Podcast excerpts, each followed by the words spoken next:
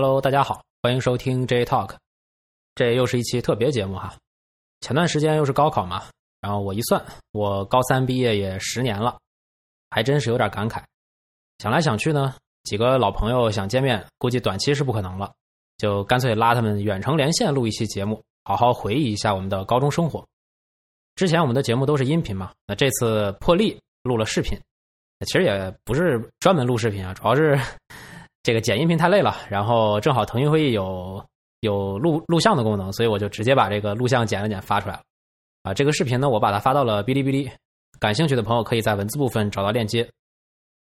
其实说是一期节目啊，其实更多的呢是给我们自己当做一个纪念，因为里面的人很多人和事儿呢，其实对我们的听众来说可能是比较陌生的，估计能看完的人也不多。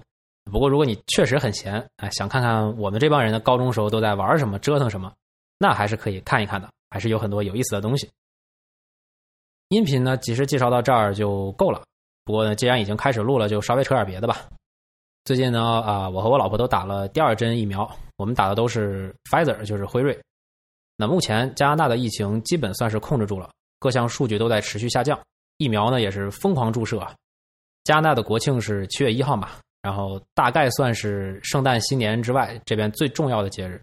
所以，无论是各级政府还是普通百姓呢，都是抱着同样的想法，就想尽快的把疫苗注射率提上来，然后七一的时候呢，大家能好好的过个节。然后各地呢，就陆续的开始实施重启计划。截止到今天呢，加拿大的全国第一针是打了百分之六十七的人口，然后第二针是百分之二十二。但是大家都知道，全国的人口其实目前起码在这边来说，疫苗只能打十二岁以上的人。所以，十二岁以下的人实际上他是没有办法打疫苗的。那么，如果我们只算能打疫苗的人群，也就是十二岁以上，实际上这个比例就更高了。那基本都已经在七十，呃，七第一针大概就是七十多了嘛，七十、七十二、七十三什么的。然后第二针可能就二三、二四，有些地方甚至更高。那如果说你只算十八岁以上的成人的话，那就更高。因为现在十二岁以上、十八岁以下的话，其实只批准了辉瑞，所以说其他的几个疫苗，莫德纳什么这些都是打不了的。啊，所以这个十二岁以上的注射率还没有提升的那么快，但大家还是可以看到，其实第二针目前是比较低的，无论怎么算都是百分之二十多，对吧？那和第一针其实差了非常多。嗯，之所以会这样呢，是因为之前前几个月的时候，加拿大的疫苗不够，大家都知道，当时其实全世界疫苗都不够嘛。然后美国他自己当然是先给自己打，所以说其他国家就等着，对吧？那加拿大这个小弟当然也就是等着。所以当时加拿大疫苗不够怎么办呢？那他的策略就是说，所有人呢先打第一针。你先别管你第二针什么时候打，就你先所有人打了一针，这样我们大家都有一定的免疫力。然后等我们的疫苗到位了，再所有人去补第二针。但实际的情况来说呢，呃，疫苗的供应是提升的很快的，就基本上是远远超出大家预期的。所以说，大部分人还是能在规定的建议的时间内，也就是说两针间隔一个月左右把第二针打了。那现在呢，其实就刚好是到了这么一个大部分人去打第二针的阶段。那这个月呢，就疫苗供应充足嘛？啊，基本上各省啊都已经给所有的人群开放了第二针的预约，注意是预约啊。那么你预约到了什么时候，可能会要往后再推一下。我们这个地方，因为我们这一周收到了特别大的一批 Moderna 的这个货，所以说现在每天第二针已经冲到了百分之二以上的增幅，就是一天就能打超过百分之二的第二针。呃，前段时间是上周是百分之一啊，这周是百分之二，非常非常恐怖。啊然后预测一下的话，加拿大全民第一针超过百分之七十甚至更高的话，应该问题不大。我是说打到最后啊，然后第二针的话，我估计也能到百分之六十以上吧。因为我们总要考虑说，有一些有部分人群他是打不了疫苗的，无论是因为年龄太小，还是因为他有一些特殊疾病，还是说他自己就是不愿意打，对吧？那么肯定是有这么一部分人的。那说到这儿呢，就不得不提一下我们南边的这个邻居了，对吧？呃，我看了一下，到现在呢，他第一针还是五十。百分之五十四左右，然后第二针呢是百分之四十五左右，四十五多。呃，刚刚说到加拿大地震已经百分之六十七了，就全人口来算的话，第二针现在很少，只是因为还在打，那实际上是一个直线上升的状态。要知道，美国呢实际上比我们是早打了很长时间啊，是他先打够了，他才把疫苗供应给了其他国家，对吧？所以说到现在呢，它的这个数字基本上不太会有大幅度的上涨。嗯，怎么说呢？就是加拿大人还是更听话一点，是吧？傻子更少一点。啊，不是说没有，就是相比南边来说更少一点。那说完数据呢，聊聊我们的亲身体验吧。呃，我们其实打第一针的时候没什么反应，因为第一针大部分人都没什么反应，就是打完之后胳膊疼个一两天也没有太大的影响，然后就过去了。然后第二针呢，我们的反应也基本是一样的，但第二针的反应就比较大了，基本都是说刚打完之后的半天左右，你基本上是没有感觉的，就觉得呃注射的地方呢胳膊会有点疼，然后呢其他就没什么问题了，该干嘛干嘛。然后大概半天之后呢，就开始低烧，你就明显能感觉到我要开始烧了啊，虽然说还没有到很严重，但是已经感觉到开始低烧了。那低烧可能再烧个小半天，然后就开始高烧，当然。这个高烧也一般不会特别高啊，像我们两个人的话，大概最高烧到三十八度五，就处在一个就说你你需要躺着了，但是呢你还不用去医院，就这么一个状态。那么高烧低烧这整个过程呢，大概会持续一天左右，就说从你开始烧，然后开始高烧，然后开始退烧，大概就是一天左右。我就是我说的是二十四小时这么一个一天。那么烧退了之后啊，就是开始头疼，然后全身无力。啊，然后这个状态下呢，基本上再休息一天，哎，就彻底正常了。所以说，从打到发烧到彻底恢复，大概就是两到三天。这个这个感受呢，其实没什么，就是大家都发过烧嘛，都知道，就基本都是一样的。只不过说，这个疫苗的这个流程会更快一点，因为你自己发烧了，其实你呃到你完全痊愈可能大概要一周左右，但是这个疫苗的话，它大概两三天就完全正常。当然，这个烧的过程还是挺难受的，就非常迷糊，然后特别冷，全身没劲儿。而且呢，你这胳膊还疼，怎么躺都不舒服啊！往往哪边躺胳膊都难受。反正，但是反正就是熬嘛，一天过去就好了。然后大家在网上也能看到很多老外的评论啊，尤其美国人，他们之前打了第二针就说，感觉像被车撞了一样啊，完全动不了什么什么。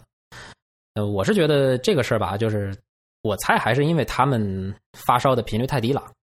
呃，因为美国应该也差不多啊，就是加拿大这边就是每年其实很多人都会去打流感疫苗嘛，就所以说。对于他们来说，他可能几年他都不会去发烧一次，可能感冒就是小感冒，也不是流感。那么他真正发烧，然后烧到要躺在床上什么的，其实他可能几年都没有一次。所以这次打完疫苗之后呢，他们就会觉得哇，呃，好好痛苦是吧？这个疫苗反应这么大。那像我的话呢，咱们这个中国过来的朋友们是吧？就其实我反正我印象里。这种程度的发烧，我从小到大那那都经过很多次了，是吧？一点都不罕见。就我我现在都随便能回回想起来，我们六七岁的时候，然后烧怎么怎么样啊？我妈给我吃什么糖拌西红柿之类的，然后再往大着躺在床上，半夜什么就被车拉到医院去了。反正就是很多次，其实都烧过了。现在就觉得好像呃没有那么那么少见。嗯，不过这几年呢，其实我们也开始规律的去打流感疫苗了。嗯，虽然说有 发烧的经验，但是你能少烧一次肯定是更好。讲完这个打疫苗的体验了，就说说说说一些有意思的事儿吧。有一个是我自己我自己观察，加上我看到的一些分析啊，以及一些官方的数据。我发现一个有意思的事儿是说，这个我们就说辉瑞这个疫苗，因为我们打的就是辉瑞嘛。然后辉瑞的这个不良反应应该是和年龄成反比，也就是说，呃，年龄越小反应越大，年龄越大反应越小。为什么我有这个结论呢？是因为我也。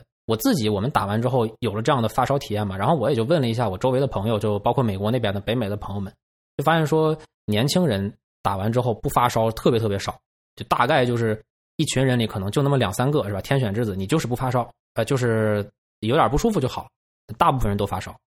但是呢，我了解就是说这个中老年人他发烧的就少很多。但这个东西我也不是专家哈，我我尝试去看了一些。介绍啊，解释呀，然后结合一些数据，就我自己结合我的这个 了解的东西，我就是我猜测一下是为啥。其实大家可以纠正我，如果说的不对的话。那么辉瑞这个东西呢，大家知道就是这个 mRNA 疫苗是吧？信使 RNA。那么它给你打进去的是什么呢？其实就是病毒的一段 mRNA。那这个东西啊，它打到你体内之后吧，它就会用这段 mRNA 生成一个蛋白质片段。那这个片段是和病毒自己外头那个是一样的，就这个蛋白质片段是病毒的那个。然后生成完这个片段之后呢，这个 rMNA 其实就被干掉了。那么你这个人体啊，实际上最终去学习和攻击的是这个蛋白质片段，也就是说你的这个免疫反应、发烧啊什么的，其实是针对这个片段来做的，并不是针对那个 rmRmRNA 这个太难读了 mRNA 啊，不是针对那东西，那东西只是一个就相当于源码一样的。那当我们就是疫苗，我们身体免免疫反应完成之后，我们就有了免疫能力，对吧？那么当之后真正遇到病毒来了。啊，我们能识别出来，说，哎，它这个表面这个片段和我们之前那个一样，那我们就还用同样的方法把它干掉就好了，啊，所以我们就免疫了，就这么个逻辑。这拿咱们这个编程术语来说啊，其实疫苗给你打进去的是什么呢？就是一个编译器和一段和和一一部分这个源代码是吧？那个这个编译在你体内编译出来一个目标文件啊，这编译完成之后呢，这编译器就把这源代码给干掉了，就就剩下目标文件了。所以换句话说呢，每个人呢打进去的这个疫苗量都是一样多的，那么它是编译出来、生产出来的蛋白质片段的数量应该也是一样的。就无论谁体内正常，当然肯定是不可能说这个呃数字完全一样，我只是说就是量级上来说应该是完全一样的。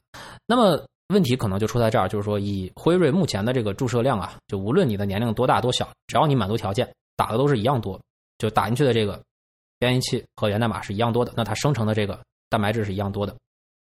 那所以说，不管你是十二岁还是八十岁，疫苗量一样多，那生产出来的东西一样多。那么大家都知道，这个人的年龄越大，免疫能力越差嘛，所以你的这个免疫反应其实就没有那么强烈。所以我就猜测是什么呢？不同年龄段的人打的量，就是理论上来说啊，呃，让你免疫的那个量应该是不一样的。也就是说，你越年轻，其实你应该打的越少，对吧？因为它就是更有效嘛，就好像说你打一个呃啊不比喻了，反正本来就不专业，再比喻就更更跑偏了。就按理说应该是越年轻打的越少，因为你身体这个免疫反应很好，就只要有一点点你就够了。但是可能年龄大，它需要非常多的那个那个那个蛋白质去刺激它。但是呢，现在我们都知道这个疫情很紧张，大家可能没有那么多时间去测试这个量。那时候我针对到底是针对十岁一个一个阶段，还是说怎么怎么样？包括不同性别、不同的基础疾病，什么都都没办法测试。所以呢，他只能说好吧，那我们就最保险的方法就是老年人有用的量。我把它打给所有人，那我起码保证说所有人都是免疫的。那至于说，哎，你的不良反应可能会更大，那么你就就坚持一下吧，对吧？都给你保命了，对吧？那你就稍微烧两天也不是啥大事。然后从实际数据其实也可以看到，就是未成年人的不良反应确实是更强的，因为他们是有统计的嘛。呃，这个其实也是很多家长就是犹豫要不要打疫苗的一个根本的原因吧，就并不是反对疫苗，而是说觉得可能这个不良反应太大了，大家还是有点担心。然后说到打疫苗的话，我再发散两个点吧。呃，第一个是推荐大家去看一个 YouTube 的频道，叫“医吃的木头屋”。呃，医吃那个医就是医生的医，然后吃就是痴心妄想的吃，然后的就是的啊，木头屋就是木头房子，对吧？医吃的木头屋，他是美国的一个药剂药剂学博士啊。然后针这过去的这一年多呢，他针对新冠和疫苗做了非常多的视频，因为他们自己也在不断的参与这个呃救助的，包括整个的过程中嘛，而且。嗯，他很难得的是，他一直坚持是从医学的角度去讨论，就尽量的避免有一些政治因素啊或者个人喜好。所以我觉得他的内容还是很不错的。大家如果想了解更多关于疫情啊疫苗的信息的话，可以去看一看他的这个 YouTube 的频道。呃，B 站好像也有他授权的账号，但是那内容上可能没有那么那么那么全那么同步。然后第二个点就是想说说，我们打完疫苗之后，各国家啊，我我我的感受，我的猜测就是打完疫苗的，那么下一步是什么？首先说疫苗这个东西，你问我支持不支持，我肯定支持。但是你如果就不想打，那我也支持你的选择，对吧？那毕竟每个人的情况不一样，我们肯定不能一概而论。但是如果你不愿意打疫苗呢，我个人的一个猜测预测就是说，之后你的风险其实是越来越高的。为什么呢？你看现在很多国家的注射率啊都是上来了啊，很多国家都已经基本上到了第一针都到了百分之六十多啊五六十的程度。那么再努努力，其实。可能这个群体免疫就差不多了，甚至说就是随着那些很多人感染再好，其实他自己也产生了抗体。那么其实这个群体反应、群体免疫可能一定程度上已经达到了。那么当大家打完疫苗，群体免疫实现了之后，下一步是什么呢？肯定就是陆续的重启，对吧？那经济要撑不住了，发钱发的太多了。然后呢，这个本地的各种限制都解除，然后开放边境啊，然后什么呃疫苗护照可以免除隔离，对吧？就是这种各种事儿可能就会去实施。这个听起来很好，对吧？但是呢，对于那些不打疫苗，或者说疫苗有效性不够高、有效时间可能不够长的人来说，你的风险其实是更高了。这个原因很简单，就前几天其实微博上我还瞎扯了一下哈，就我觉得对于大部分、绝大部分国家来说呢，这个疫情是不可能完全压制住的，所以大家现在策略就是打疫苗嘛，就保证你不死就行了。这个你让我说。呃，全国无新增，不可能，百分之九十九国家做不到，对吧？然后那就说，那我就给你打疫苗吧，咱保证不了消灭病毒，咱起码能保证你不被它弄死。那么打到一定程度，大部分人都免疫了，不怕死了，那其实很多人就不那么的在乎被感染这件事儿了，因为对他们来说呢，就是感染其实和感染一个新冠啊，其实和他平时感冒发个烧就没多大区别了。好，那么我问你哈，病毒并没有消失，然后大部分人还放松了警惕。那么这个时候谁变得更危险？病毒还在，大部分人放松了警惕，谁更危险？答案显而易见了，对吧？现在美国其实就已经有这个趋势了，很多人打了疫苗之后呢，他可能再次感染，对吧？这是有的。那么其实他感染或者说他携带了病毒，但他只是没有出现症状，那么他就可能根本没有发现自己被感染，或者说他发现了，但他不在乎，就我打了疫苗了嘛，对吧？那我少两天不就好了吗？那这个时候呢，怎么样呢？他就不那么的注意，之后他再去传播。所以你想想，这个时候如果你在这个环境里，然后你没打疫苗，其实比起之前大家都没打疫苗的时候，你就更危险。所以对那些高注射率的国家来说呢，问题其实不是什么时候开放边境啊，就很多人说，哎，等着开放边境，我不打疫苗，我等着开放边境。这个问题是说，开放之后你敢不敢去？你想想这个。这个这个打疫苗比较多的这些国家是吧？什么这些欧美欧美的这些国家，这现在都是高难度地图啊！这百分之七八十的人打着现在有效率最高的 mRNA 疫苗，病毒一样在传播。那你怕不怕？你过来。然后这个观点其实，在数据上也是有支持的。呃，就今天啊，我录节目的今天，我看到一个新闻说，美国那边统计了他们五月份，因为现在是六月底，然后他们统计了五月份的一个感染数据。就发现说，住院的人数和死亡的人数这两项里，打疫苗的人呢只占不到百分之一。换句话说呢，五月份美国因为新冠住院和死亡的人里，百分之九十九以上都是没打疫苗的人。所以我觉得，就是那些反疫苗的人呢，真的是就可能这个脑子有点问题，是吧？你就是他还没有想明白，说现在呢还是政府求着你打，那一旦大部分人完成注射，开放边境。那个时候你们打不打就真的没人在乎了。那你这个用用命捍卫自己的傻是吧？就是也倒是也还挺厉害。当然，以上这些所有东西啊，其实也都是我自己的瞎扯。嗯，毕竟咱不是专业的，咱就是作为一个热心热心观众是吧？哎，看看东西，聊聊自己的想法。疫苗这个东西呢，就是牵扯的事情太多了。我觉得很多争论其实没啥意义。说白了，就是你你作为个人来说，你。你愿意跟别人吵，这个这个无所谓。但是作为个人来说，就是你想打就打，不想打就不打。其实打你就承受打的后果，就是发烧，对吧？不打你就承受不打的后果。那是什么？后面我们再慢慢看。反正我觉得吧，作为一个激流里面的一条小鱼，是吧？我们能做的只能是保护好自己。哎，然后你有心情了呢，哎，你就看看这个水往哪流啊？啊，下下面有没有什么什么什么什么什么风景啊？但其实呢，这个水往哪流也和你没啥关系啊。你就你也控制不了，你只能在里边。所以说，说到底就是活着，活着就是最实在的。